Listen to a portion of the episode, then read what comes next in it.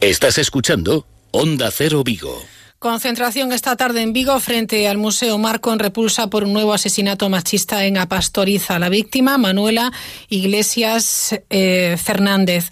Vecina de Apastoriza, Lugo es la primera víctima mortal de violencia de género en Galicia en este año 2020. Presentaba un golpe en la cabeza y cuchilladas. La subdelegada ha confirmado que se trata de un nuevo crimen de violencia machista. Es el primer caso este año. La mujer tenía 79 años.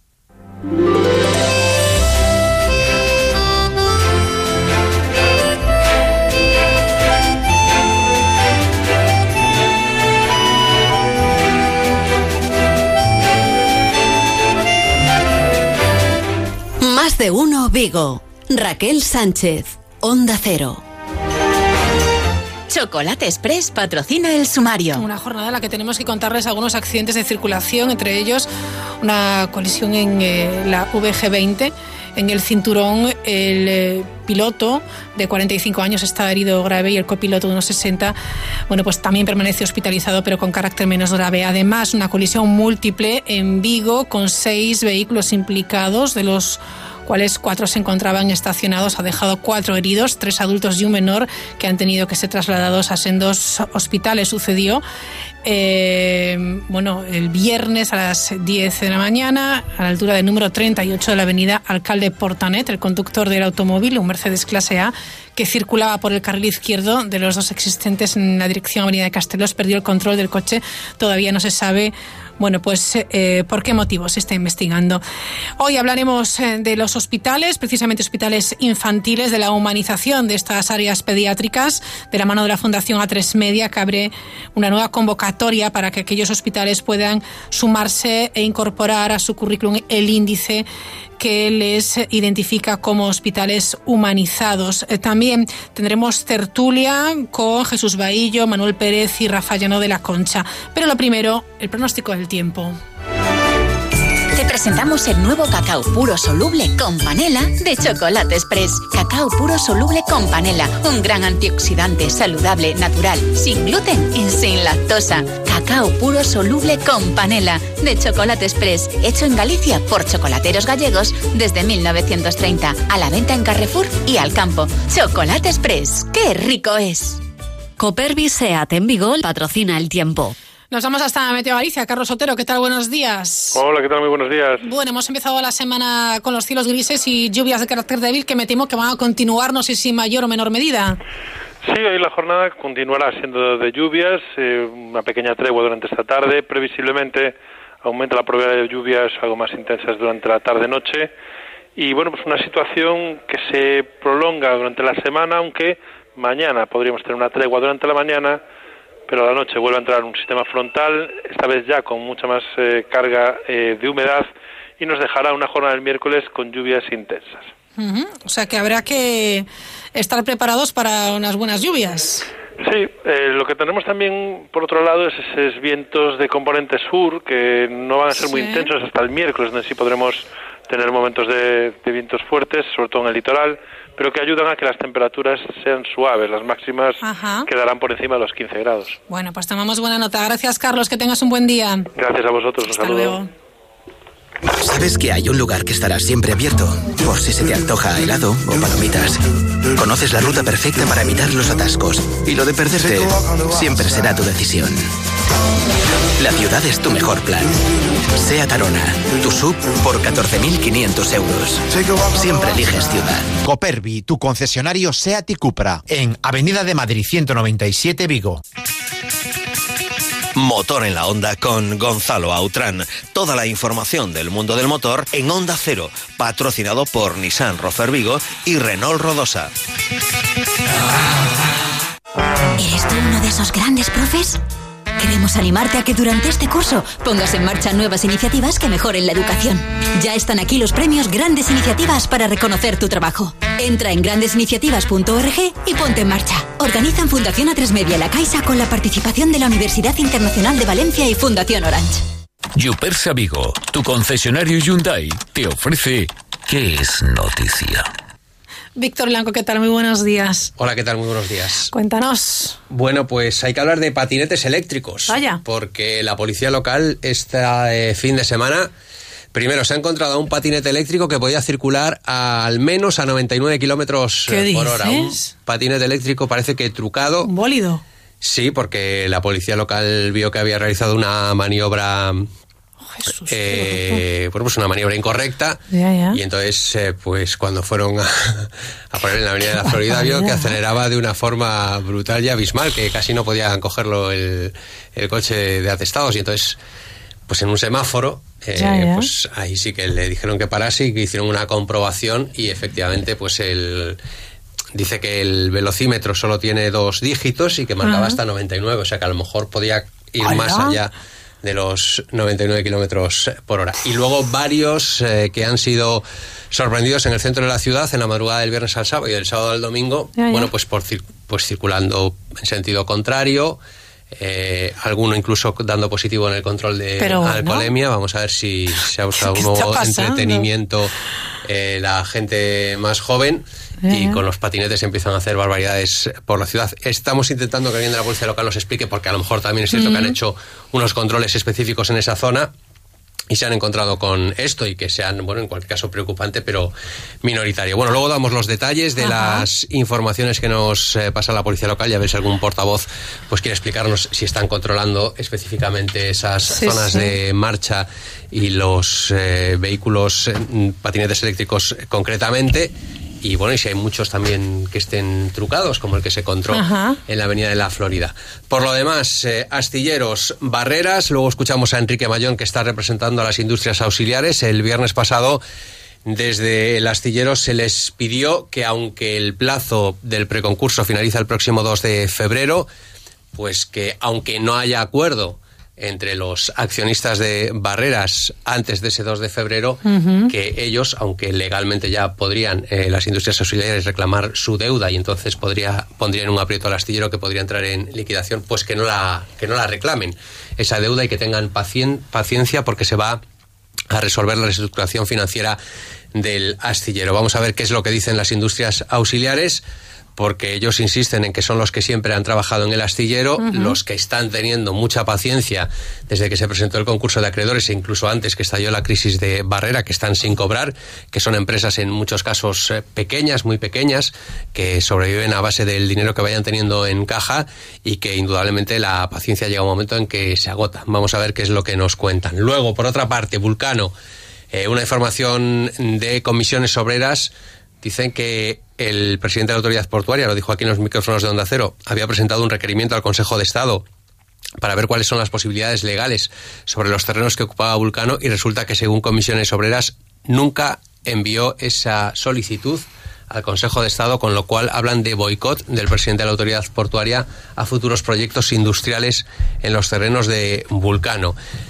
Hemos intentado hablar con el presidente de la autoridad portuaria, Enrique López Veiga. Nos han dicho que no hará declaraciones, pero sí han remitido una nota en la que dicen que es falsa esa información de comisiones obreras e incluso adjuntan un recibo en el que se señala que efectivamente sí se hizo un requerimiento al Consejo de Estado, aunque este posteriormente lo trasladó al Ministerio. Bueno, en definitiva, un lío, uno, un lío de papeleo y mientras desde el sector que muestran su preocupación porque parece que la autoridad portuaria y acusan a Enrique López Veiga de no querer que, se, que haya allí un proyecto industrial y más concretamente al rechazar el de Vicalsa, una inversión de 10 millones de euros que López Veiga considera insuficiente, pero que bueno, distintos empresarios del sector naval con los que hemos hablado nos dicen que 10 millones de euros está muy bien para invertir inicialmente en un proyecto que podría dar trabajo y sobre todo reactivar la actividad industrial en ese en lo que fue histórico astillero de Vulcano. Muy bien, gracias, Y Víctor. queda la noticia quizá que más va a sorprender. ¿Qué pasa? Ojo, porque un informe encargado por el Foro Económico de Galicia a la Universidad de Vigo, luego a las 2 menos 20 presentamos las conclusiones, pero señala, entre otras cosas, que sería necesario cobrar por circular en todas las autovías de la red nacional para garantizar el mantenimiento de esa red de carreteras que dice que incluso la Unión Europea en varias ocasiones ha llamado la atención a España por el mal estado de conservación en el que se encuentran esas autovías y que para que no sean más deficitarias de lo que ya son, pues que tenían que cobrarnos un canon a los ciudadanos por, circular por ellas, por todas. Muy bien, muchas gracias, Víctor. Eh, a menos 20 te escuchamos y hay media los deportes, pero antes, Rubén Rey, ¿qué nos cuentas? Pues buenos días a todos. Vamos a escuchar a la una y media lo que nos acaba de contar hace un ratito Pepe Casal, el entrenador vigués, afincado en Santiago de Compostela, de baloncesto. Él conocía personalmente, en varias ocasiones estuvo con Kobe Bryant, disputó la histórica final de los Juegos Olímpicos contra Estados Unidos y con Kobe Bryant y ha estado con nosotros recordando un poquito la figura de la mamba negra dentro y fuera del terreno de juego, porque era grande en la cancha, pero también lo era fuera. Así que luego escuchamos al técnico Vigues, a Pepe Casal, a ver si tenemos suerte. Creo que va a estar complicado porque están a punto de embarcar y con muchos compromisos, muy cansados y tal, con la gente de la selección española de balonmano, campeones de Europa. Allí tenemos al porterazo de Cangas, Rodrigo Corrales, con el oro al cuello. Y a la una y media os saludaremos ya desde la sede del Real Cruz Celta, porque a esa hora se presenta el último fichaje de momento, Philip Bradarich, pero sobre todo tiene interés escuchar lo que pueda explicar Felipe Miñambres o incluso el presidente, que no sabemos si estará, alguien del club en definitiva, sobre la situación en la que quedan. Pione, tras lo sucedido ayer, el desplante, bueno, inaceptable no sé, pero es luego muy inapropiado de Pione Sisto y muy injusto además con Oscar García Junyen y también Pape Cheik, porque ayer el técnico apostaba o anunciaba que habría aplicación de algún tipo de sanción disciplinaria de régimen eh, interno por los comportamientos tanto de Pione en la cancha como de Pape, en este caso fuera de la cancha. Lo de Pape parece grave y el Celta estaría incluso valorando la posibilidad de romper el acuerdo de cesión, porque es jugador del Olympique de Lyon. Por si fuera esto poco, el empate injusto sabe a poco. Hay polémica también con el VAR por ese penalti no señalado a Iago Aspas y la guinda destituido el técnico del Celta B. O sea que tuvimos un domingo cañero, desde luego. Glorioso, dolor y gloria, efectivamente. Muchas gracias, Rubén. Seguimos. Persa Vigo, tu concesionario Hyundai en carretera Camposancos, te ha ofrecido la noticia. Más de uno. Onda Cero Vigo y área metropolitana. Tras el éxito de la primera convocatoria del índice de humanización de hospitales infantiles, la Fundación A3 Media lanza una nueva edición de esta herramienta de autoevaluación que permite a los hospitales conocer su grado de humanización en la asistencia al paciente pediátrico. Álvaro Alonso es el responsable de estrategia de la Fundación A3 Media. Álvaro, ¿qué tal? Muy buenos días. Hola, buenos días, Raquel. Qué bueno poner en marcha una segunda convocatoria, ¿no? Eh, sí, estamos encantados y, además ese era el objetivo, el, iniciar un camino que se vaya consolidando en esta tarea de medir la humanización de los hospitales infantiles. En primer lugar, se trata de una eh, autoevaluación que luego se va a corroborar de alguna manera, ¿verdad? Sí, eh, nosotros hemos desarrollado con la ayuda de, un grupo de expertos y de profesionales que trabajan en las áreas de humanización de los hospitales un cuestionario define un estándar de qué debería ser una atención humanizada dentro de la, de la atención a los pacientes pediátricos. Y los hospitales eh, pueden acceder, a través de una plataforma online a ese cuestionario que, que, va a proporcionar dos cosas. A ellos individualmente les va a dar un informe que es confidencial sobre qué áreas de mejora pueden, pueden tratar humanizar su atención a los pacientes, también les señala sus buenas prácticas, por supuesto, y esta es una información que solo tienen ellos, porque solo les interesa a ellos, obviamente. Y nosotros lo que sí tenemos luego es eh, toda la información agregada que generan todos los hospitales que acceden, y con eso generamos una, un observatorio de tendencias en humanización. Y podemos ver también en qué puntos merece la pena incidir y canalizar inversiones o los esfuerzos para que mejore la humanización y en qué puntos también podemos detectar esas buenas prácticas que podemos facilitar que compartan luego entre los hospitales. Exacto, esas buenas prácticas que realizan otros centros hospitalarios y que pueden ser eh, modelo para, para que otros las pongan en marcha. Es magnífico, ¿no? Identificarlas y darles difusión. Así es, así es. Sí, eh, estamos muy contentos. En la, en la primera edición ya hemos visto que hay, hay cuestiones que se pueden compartir entre los hospitales. Eh, estamos viendo, por ejemplo, iniciativas destacadas en las áreas de urgencia, por ejemplo, las escalas de valoración del dolor que se utilizan con los niños, si están adaptadas o no, la participación de los padres en los procedimientos de enfermería, este tipo de cosas que, que a lo mejor pasan un poco desapercibidas porque son protocolos eh, muy micro y que, que, con esta herramienta conseguimos eh, que se puedan difundir y que otros hospitales que todavía no han avanzado en estos términos de humanización puedan aprender de otros. Bueno, una vez eh, que, se realiza este cuestionario por parte de los hospitales que quieran participar, que deben de, registrar sus datos, por cierto, antes del 31 de enero, ¿verdad? Eso es. Después se va a hacer como, bueno, pues se va a ir al lugar in situ y se va a comprobar que, todo esto, bueno, pues se cumple. Claro, los hospitales eh, lo hacen, como hemos dicho antes, es una herramienta de autodiagnóstico, ellos eh, individualmente lo rellenan pero aquellos que destacan, los que superan más del 75% de, de los puntos posibles, les ofrecemos la posibilidad de que AENOR eh, realice un proceso de verificación de los resultados.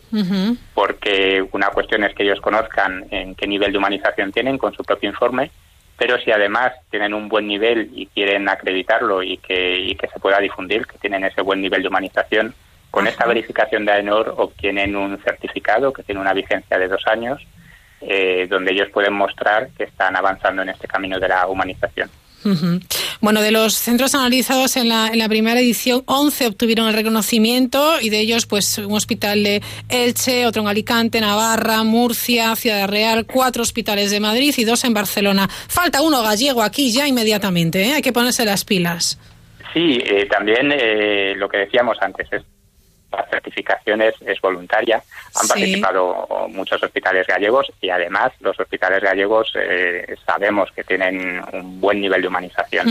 Eh, luego ya eh, cada uno de ellos puede decidir si se acredita o no se acredita, pero también nuestro interés es sobre todo que ellos estén interesados en, utilizarlo como una hoja de ruta para mejorar. El hecho de que quieran o no difundir que están acreditados es una cuestión ya eh, propia de ellos que, tienen que decidir. Pero sí, nos satisface ver que, los hospitales gallegos sí que han participado y además que los resultados que han tenido son realmente muy buenos en algún caso. La verdad es que hablar de humanización de hospitales infantiles parece algo que eh, debería ir unido siempre, pero no siempre ha sido así. De hecho, hemos ido evolucionando y progresando, afortunadamente, porque nada tiene que ver la atención pediátrica eh, con lo que era hace, hace bueno, pues algunos años, ¿verdad? O sea que esto eh, es, es algo que hacía mucha falta. Sí, sí, afortunadamente hay una tendencia en los últimos años. Eh, nosotros llevamos 15 años trabajando en los hospitales eh, y somos observadores privilegiados de cómo va evolucionando la, atención pediátrica y afortunadamente el concepto de la humanización es algo que no es simplemente una moda, sino que es algo, como decías, que, debería ser algo inherente a la propia atención de, de, los pacientes pediátricos. Y vemos cómo cada vez se le presta más atención y en aspectos que a veces pueden parecer muy muy sencillos y muy simples pues el decorar unas salas pues obviamente es eh, ayuda pero no es algo que sea con un impacto muy muy relevante pero hay otra serie de, aspectos que se pueden humanizar que sí son muy relevantes en la experiencia del paciente y en eso estamos siendo observadores como te de, esta evolución y de esta tendencia que afortunadamente ha llegado para quedarse y que además no deja de evolucionar. Cada día nos sorprende algo nuevo, hace tres años no veíamos eh, animales de compañía en las UCI pediátricas y ahora es algo que empieza a, funcionar. es maravilloso, ¿eh? Eso es. Está fenomenal. Y es que además no solamente los virus son contagiosos, sino que este tipo de, actos también son, eh, o de actividades o de, o de, bueno, pues acciones son contagiosas también entre las familias, los niños, el hospital, ¿verdad? Porque cuando uno crea ese ambiente, también se contagia. Y es buenísimo.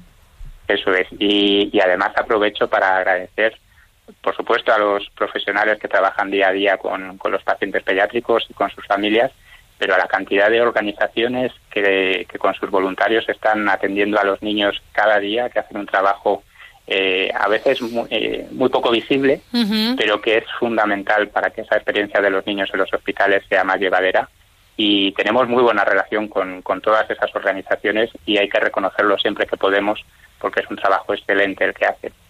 Bueno, pues recordamos que los hospitales que quieran participar deben registrar sus datos en ese cuestionario disponible en la web de la Fundación A3 Media antes del 31 de enero, ¿verdad? Es así, lo he dicho bien, Álvaro. Eso es, Raquel. Hasta el 31 de enero pueden acceder. Bueno, pues cuantos más mejor y a seguir humanizando estos hospitales infantiles. Álvaro, gracias por estar con nosotros en el programa Más de Uno Vigo y seguiremos en contacto, ¿de acuerdo? Un placer, gracias a vosotros. Un abrazo, adiós. Adiós. El típico libro de fantasía con el típico castillo en ruinas, con el típico dragón y con el típico príncipe de un reino muy lejano. Al que salva la no tan típica princesa en su nuevo BMW Serie 1. Conduce el nuevo BMW Serie 1 con acabado M Sport de regalo. Nunca ser uno más. ¿Te gusta conducir? Infórmate en celtamotor.bmw.es. Celtamotor, tu concesionario oficial BMW en Vigo, Caldas, Pontevedra y Lalín. Alicia, enciende Onda Cero.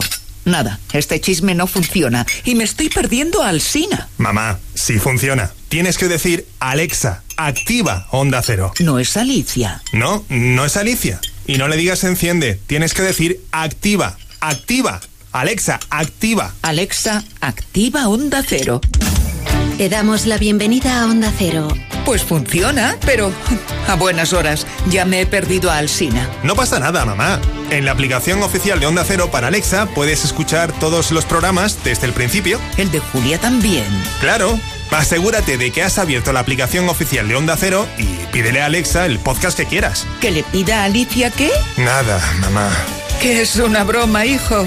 Que sé lo que es un podcast. ¿Por quién me tomas? Alexa, activa Onda Cero. Motor en la Onda con Gonzalo Autrán. Toda la información del mundo del motor en Onda Cero, patrocinado por Nissan Rofer Vigo y Renault Rodosa.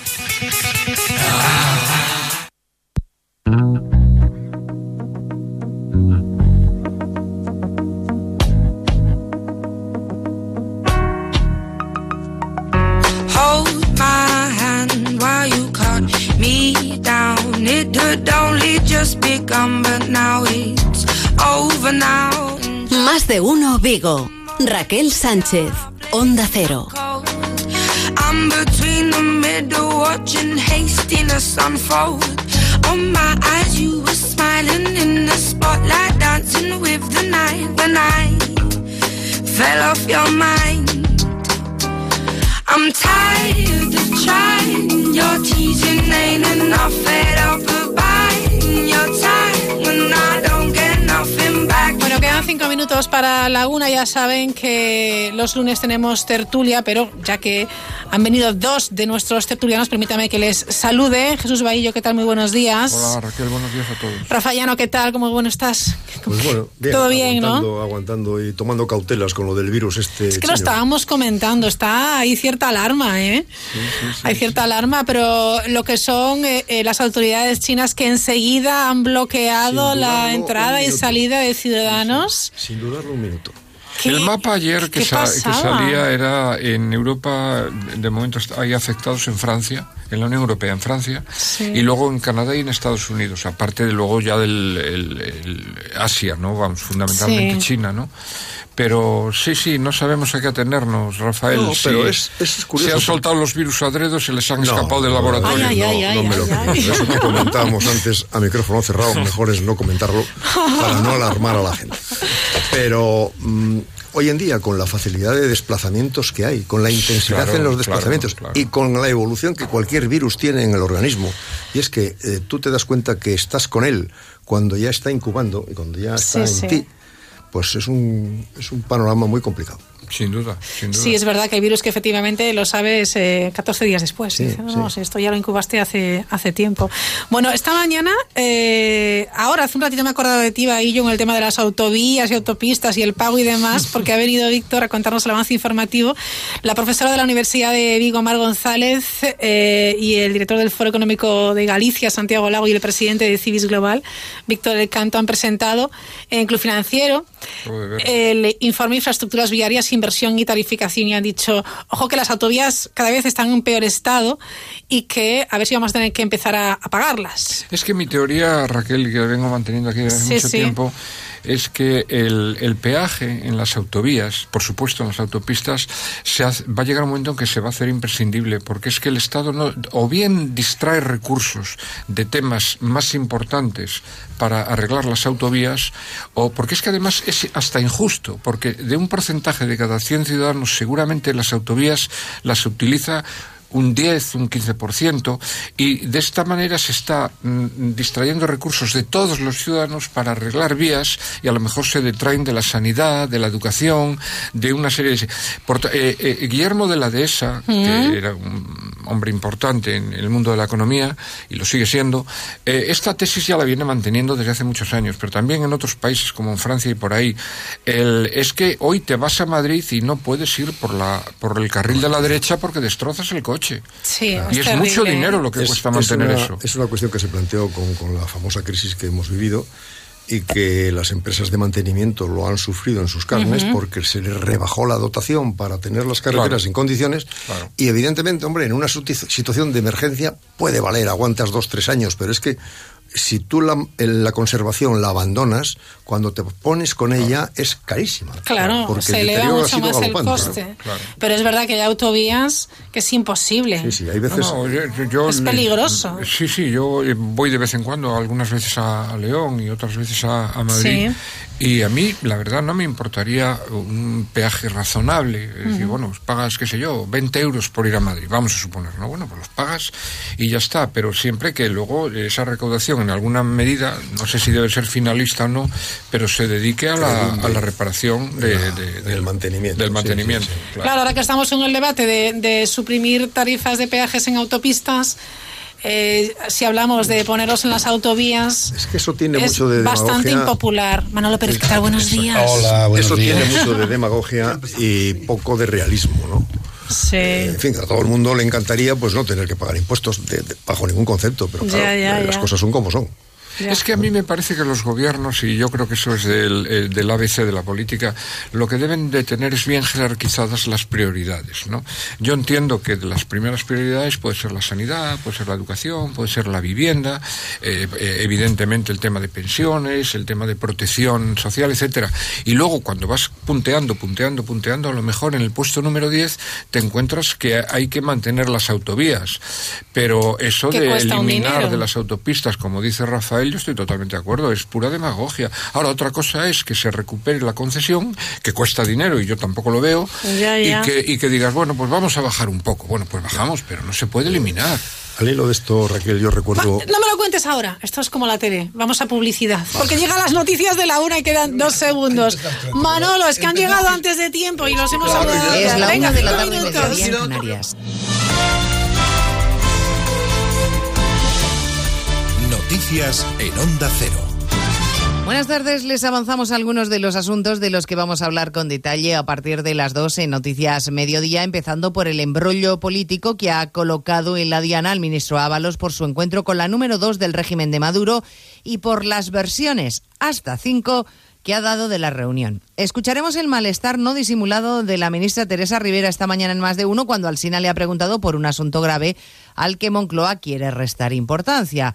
En el Partido Socialista hay reunión de la Ejecutiva, se espera cierre de filas con Ábalos, que por cierto ha preferido no comparecer a esta hora en rueda de prensa. Lo hace por él Cristina Narbona, sede del PSOE, Ignacio Jarillo. Sí, a la entrada de la Ejecutiva, caras serias de los miembros del PSOE que se han parado a la entrada para atender a los periodistas, preguntando por esa reunión intempestiva del número 3 del PSOE y ministro de Sánchez, José Luis Ábalos, con la vicepresidenta de Venezuela, Dalsi Rodríguez, en Barajas, y las distintas versiones ofrecidas por él sobre por qué hizo dicho encuentro. Una de las voces autorizadas y de peso político, la del alcalde de Valladolid, Oscar Puente, que arremete contra la derecha española por usar Venezuela para atacar al gobierno del PSOE y Unidas Podemos. El comodín de Venezuela es recurrente para la derecha española. Yo creo que se han dado explicaciones más que de sobra y no hay mucho más que añadir. A estas palabras se añaden la de la vicepresidenta Calvo, que critica que el gobierno de Madrid, por ejemplo, sí reciba al presidente venezolano Guaidó, así reconocido por Sánchez en su día. Calvo niega crisis de gobierno. No ha habido ninguna crisis. Lo que ha habido es una oposición. El Partido Popular utilizando instituciones estrictamente nacionales como la comunidad autónoma y el Ayuntamiento de Madrid para hacer política exterior. En estos momentos, rueda de prensa de la presidenta socialista Narbona, que sustituye al propio Ábalos, que esta vez ha preferido no salir al atril. Amplia explicación de lo que está sucediendo con Ábalos en el Partido Socialista. La oposición quiere explicaciones inmediatas en el Congreso de los Diputados para aclarar los detalles. Le han preguntado al alto representante de la Unión Europea, José Borrell, sobre si España ha violado las sanciones comunitarias. Y el exministro de Exteriores ha recordado que son las autoridades nacionales instituciones las que deben hacer cumplir esas medidas. No sé si ha habido una violación o no, porque no tengo la verdad los detalles, pero según nuestras reglas son las autoridades nacionales las encargadas de implementar las sanciones y cuidar que se haga de forma correcta. Así que le corresponde al ministro de Exteriores español tratar lo que está ocurriendo y no tengo una información específica. Estaremos pendientes también de qué opción escoge el presidente del Parlamento catalán, Rullet Torrent, si permite a Torra votar en el pleno de esta tarde y desobedece a la Junta Electoral Central o si acata la orden y le retira el escaño de diputado. Estaremos también en la Audiencia Nacional con el testimonio esta mañana del coronel de la Guardia Civil Pérez de los Cobos, que fue el encargado del dispositivo para evitar la votación ilegal. Ha dejado claro que el ex mayor trapero se dedicó a poner palos en las ruedas y que su plan era mm, era que se le destituyera para impedir el referéndum. Una audiencia nacional, Eva Llamazares. Todo condujo a que el 1 de octubre el dispositivo de Mossos de Escuadra fuera más encaminado a facilitar el referéndum que a impedirlo. Los binomios, además, enviados sin medios, contribuyeron a legitimar aparentemente la votación porque nada parece más legal que un par de policías en la puerta, además de deslegitimar la actuación de policía y guardia civil. El coronel Pérez de los Cobos ha repetido que los Mossos fueron más allá de la pasividad. Nunca pensamos que se pudiera llegar al nivel de inacción que luego vimos el 1 de octubre. No hubo colaboración en ningún sitio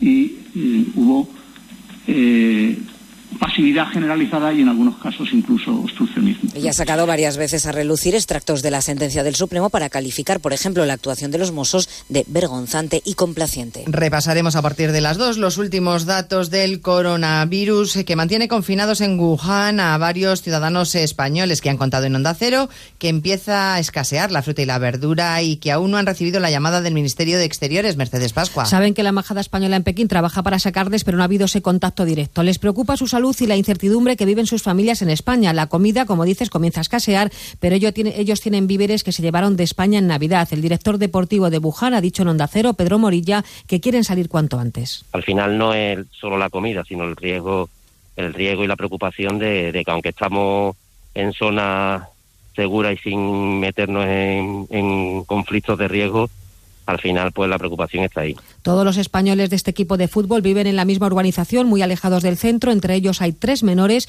y las esposas de dos entrenadores.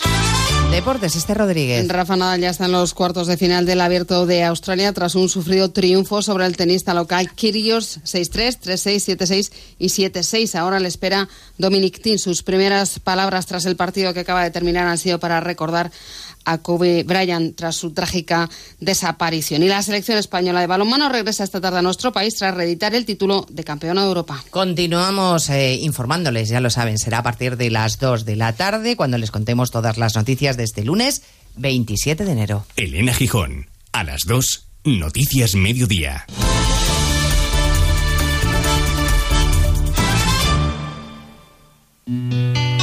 Nos interesa el deporte. Todo el deporte. Capitán del Badajoz, Guzmán. Hola, buenas noches. Buenas noches, ¿tú que estás en casa?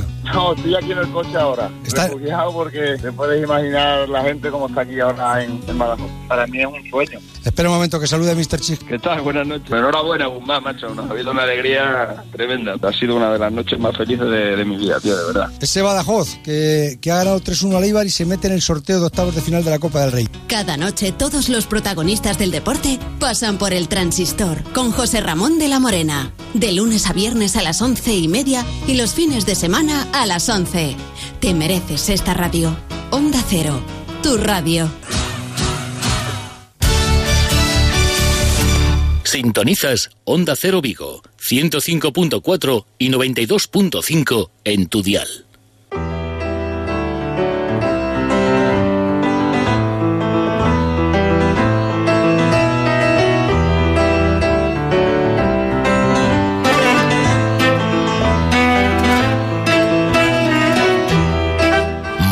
De un punto de vista. Con Jesús Baillo, Carlos Núñez y Manuel Pérez. ¿Cuánto hace que no viene Carlos Núñez, Bahillo? ¿Tú te acuerdas? ¿Dos, tres semanas? Mucho ¿Dos? tiempo. Está, Uy, qué tirón de orejas va a llevar, ¿eh? Sí, está agazapado en algún lugar secreto y no estar, aparece debe por estar aquí. trabajándose algún nombramiento de estos de última hora. ¿Quién sabe, quién sabe. cantamos, cantamos el villancico, o sea que vino el 21 bueno, hombre, pero, 22 pero, de pero habrá venido no. No, no, no, ya hermano, ya no, no, que no, que no, que no. ¿Seguro? Él seguramente lo, lo han convocado del políguro. Pero como es posible que nos esté escuchando, vamos le mandamos a Hombre, está ahora anotando en su libreta. Que le, echamos, que le echamos de menos siempre. Bueno. Cariñosos y además que le queremos y que le queremos. y que le queremos. Un beso. Bueno, hay un montón de temas sobre la mesa. No sé si habéis percibido en los últimos días, eh, bueno, mmm, que ha ido increciendo el cabreo del gobierno de la Junta de Galicia con el gobierno central. Primero por el tema de, de, de la deuda. Hemos eh, escuchado a Alberto Núñez Feijo llamándole jeta, cara dura a la ministra de Hacienda. Luego en los últimos días, últimas horas también la consellera Etel Vázquez ha dicho vamos a ir, vamos a ir por partes y sí, yo creo que se ha apuntado un tanto, no vamos a negárselo, que es el llegar a un acuerdo. A pesar de que el presidente de los empresarios haya dicho eh, no es el que hubiéramos querido, ellos hubieran querido menos y ella hubiera querido los mil euros. Pero bueno. el, el, símbolo del, del, diálogo y del entendimiento yo creo que es positivo. Me atrevo a decir que, a decir que para todos, pero para Yolanda Díaz, para mi señora ministra uh -huh. de Trabajo también. Lo deseable es que eso sea extensivo a otras, a otras parcelas del Ministerio uh -huh. y que el diálogo, pues, eh, en fin, impere, ¿no? Eh, hemos venido diciendo en las tertulias y bueno, yo la última la última persona que se lo dije, como tú recordarás, y Manolo también fue a Yolanda Díaz uh -huh. aquel día en el, sí, sí, el sí. La, la, reforma laboral de entrada no es derogable algo que es un conjunto de, de normativas, eh, digamos, eh, no, no es una cosa sola, son uh -huh. mucho, mu tiene muchos componentes. Segundo, no la podrían, no, no sería un suicidio eliminar la reforma laboral de, de Rajoy, del gobierno anterior, porque lo que se produciría sería un, un, un, vacío, un paro vacío, importante. La reforma laboral se, eh, digamos que creó en alguna medida casi dos millones de trabajadores. Eh, y eso es algo que se puede cuantificar. No hay cosa peor para, para un sistema laboral, y eso es del libro, ¿eh? es decir, de, de, de, de derecho. Uh -huh. el, que el, la, o de sociología política, que un sistema laboral rígido. Los sistemas laborales que son rígidos generan paro. Los sistemas laborales que son flexibles y que operan en función de la demanda y el propio empresario y el trabajador, en función de cómo vayan las cosas, lo van manejando, eh, lo que hacen es precisamente generar empleo. Y eso al final esta gente de Podemos seguramente lo terminará aprendiendo una vez que se han sentado y se han puesto la corbata. Con respecto al, al, al tema de la, del salario mínimo interprofesional pasa un poco lo mismo. Yo el otro día oía que los, los agricultores, a la vista de la situación del salario mínimo, que no son los 1.200 euros del que hablaba eh, eh, Podemos, creo que son 950 o algo así, ¿no? Eh, lo que van a hacer, porque no pueden mantenerlo, es eliminar los cultivos intensivos en mano de obra y sustituirlos por cultivos que no sean intensivos en mano de obra. Es decir, eh, dejarán de plantar tomates y plantarán pimientos. ¿Eso qué, quiere decir? Que se irá la gente al paro. Sí, hay, hay un sector que, que, que, Es que esta mañana me llamaban para preguntarme sobre esto. En fin, mm, esa gente sí. conoce.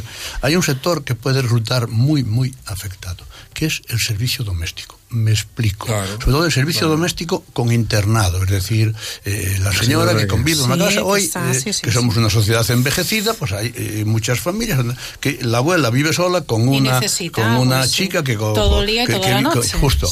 Bien. Eh, recibe, por lo tanto, una prestación en dinero y una prestación en especie, que es sí. alimentación y pensión, por así sí. decirlo. Pero es que el límite de la prestación eh, eh, en dinero es, en todo caso, el salario mínimo interprofesional. Es decir, son los 950 euros, en 14 pagas, lógicamente. Eh, más no sé cuál es el tipo ahora mismo de, de, de cotización, pero de, de, es casi casi igual que el del régimen general, un 30%, un 30 más. Se te va a, mil, a 1.200 largo, a 1.300. Ahora, habitación y comida, y dices, oye, ¿y cuánto cobra la abuela de pensión? Pues a lo mejor tiene una pensión magnífica, vamos a pensar que tiene 1.600 euros o 1.700 euros. Dice, pues no nos llega. ¿Y esto qué va a producir?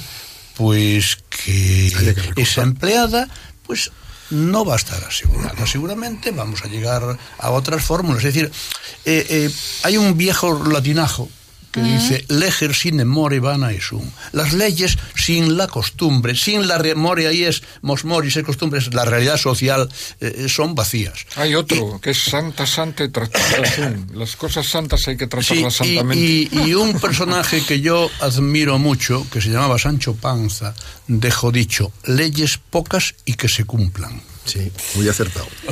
Bueno, Podemos Galicia amplía su ejecutiva para prepararse como alternativa de gobierno. Empiezan los partidos a, posicionarse. ¿Qué creéis que va a pasar? ¿Cómo va a ser el panorama de, colores políticos? Yo creo que se van a presentar para las próximas autonómicas. Yo que de momento mantengo la buena memoria. Me acuerdo de aquella salida a los micrófonos de un señor que identificaréis enseguida, que ofreció la vicepresidencia a Pedro Sánchez le ofreció la vicepresidencia cuando él estaba en la cresta de la ola, de acuerdo con las encuestas de, del señor del, del CIS, ¿no? Pero bueno, eh, en fin, es una alegría como otra cualquiera el suponer que se van a saltar los cuarteles de invierno ya.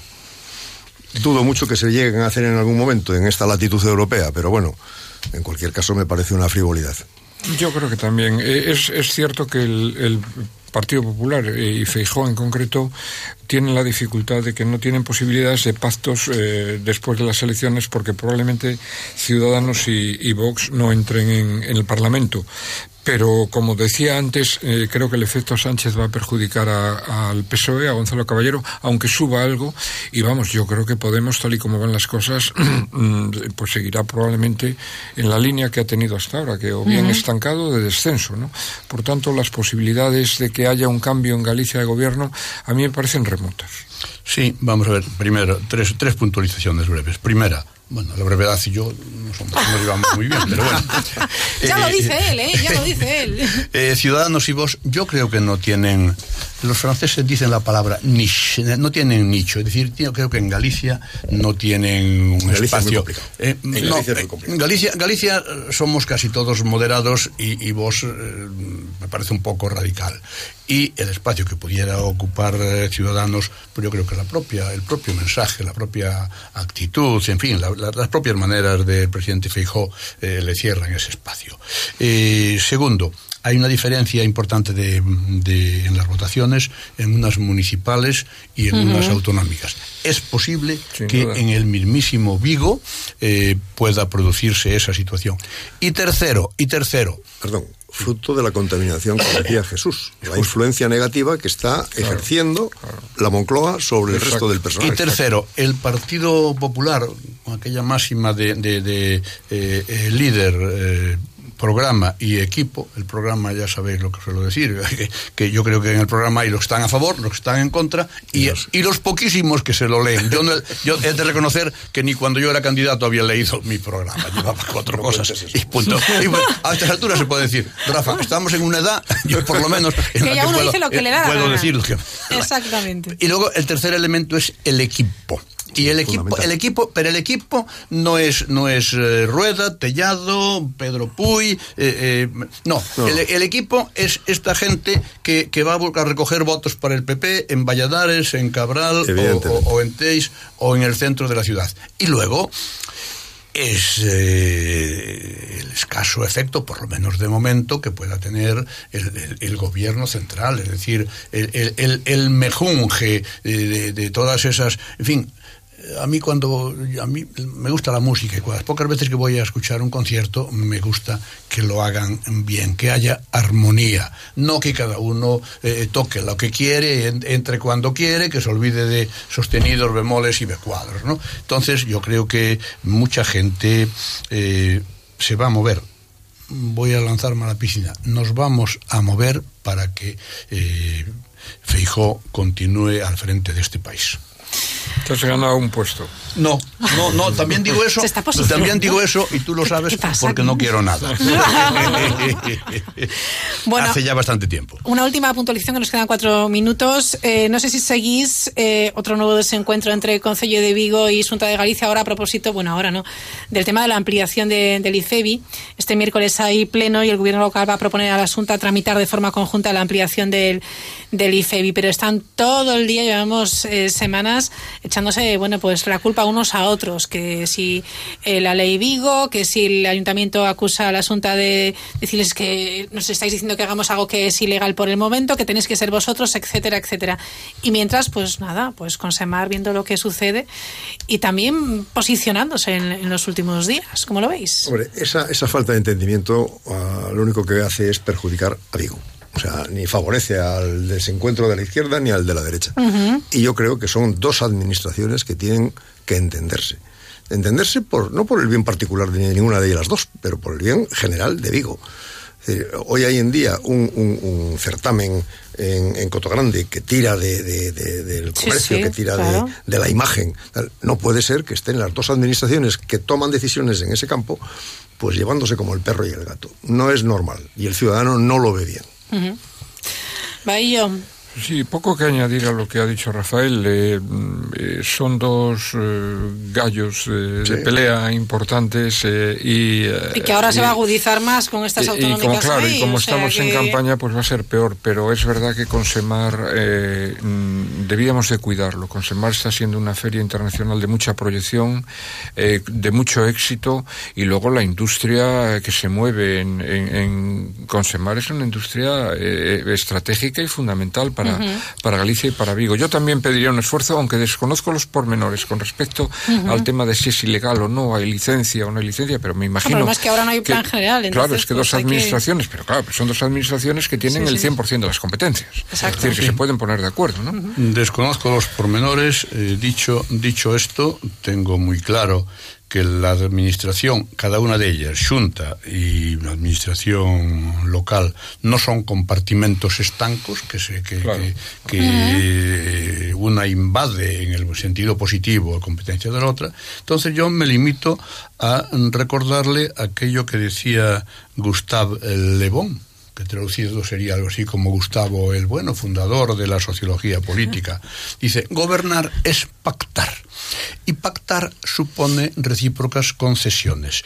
Y yo creo que lo que tienen que hacer es que piensen, aunque fuese, aunque fuese, que a lo mejor seguramente lo es electoralmente muy eh, rentable uh -huh. estar en, oponiéndose y estar, en fin, agrediéndose o insultándose, eh, lo importante tienen que ser, lo tenemos que ser los ciudadanos y eh, por eso creo que lo que hay que hacer es, como decía aquello, diálogo, diálogo y diálogo. Bueno, que el factor fundamental externo a las dos administraciones, pero que es una realidad, es que esa feria va increscendo uh -huh. año a año, con lo cual tú no puedes perder ese tren. Claro, es que, es que claro, Vigo, Vigo claro, ciudad, de, ciudad de servicios, es decir, tenemos el puerto, tenemos el automóvil, pero luego están los, están los servicios oh. y, y, y la presencia de, de, toda esta gente es importantísima para el comercio, para la hostelería, para la imagen de la ciudad, para mil cosas.